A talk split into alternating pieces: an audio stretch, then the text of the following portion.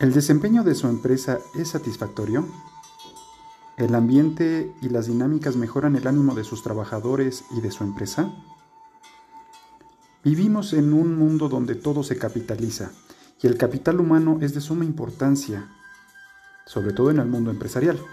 Es por eso que debe de ser gestionado por los especialistas, para potencializarlo.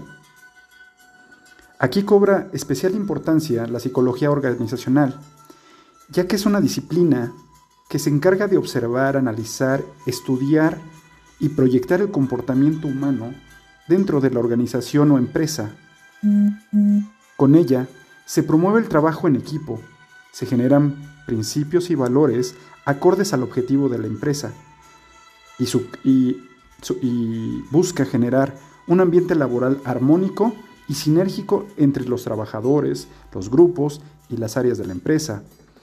Esto se realiza a través de estrategias e incentivos que favorecen el desarrollo personal y profesional de cada uno de los trabajadores, generando en consecuencia el crecimiento simultáneo de la empresa. Ahora bien, hay que diferenciar la psicología industrial de la psicología organizacional, ya que la psicología industrial se basa más en procesos y en grupos, mientras que la psicología organizacional se enfoca más en los individuos.